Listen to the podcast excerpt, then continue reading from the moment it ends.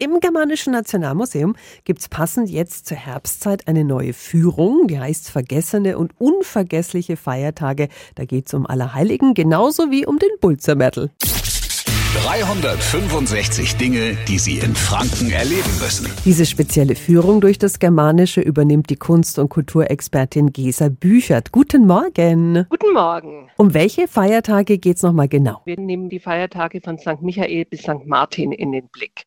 Also von Ende September bis zum 11. November. Und Sie wollen da jetzt die Infos dazu liefern? Weil wir doch einiges altes Brauchtum bis heute pflegen, aber die Hintergründe eigentlich nicht mehr bekannt sind. Zum Beispiel, viele gehen Allerheiligen auf den Friedhof zu Gräbern von Angehörigen, aber warum und wo, was die Hintergründe sind, das ist eigentlich gar nicht mehr bekannt. Mhm. Haben Sie einen Lieblingsfeiertag jetzt im November? Also ich finde den St. Martin schon besonders spannend. Es sind auch viele Kindheitserinnerungen, die ich damit verbinde, mit den Laternenzügen, dann, dass der, die Geschichte des heiligen Martins nachgespielt wurde, dass Martinswecken verteilt wurden und hier in Franken der Pelzmörtel kommt. Vergessene und unvergessliche Feiertage. Die Führung findet morgen am Mittwochabend um 19 Uhr im Germanischen Nationalmuseum statt. Dafür brauchen Sie vorab ein Ticket. Den Link finden Sie auf radiof.de.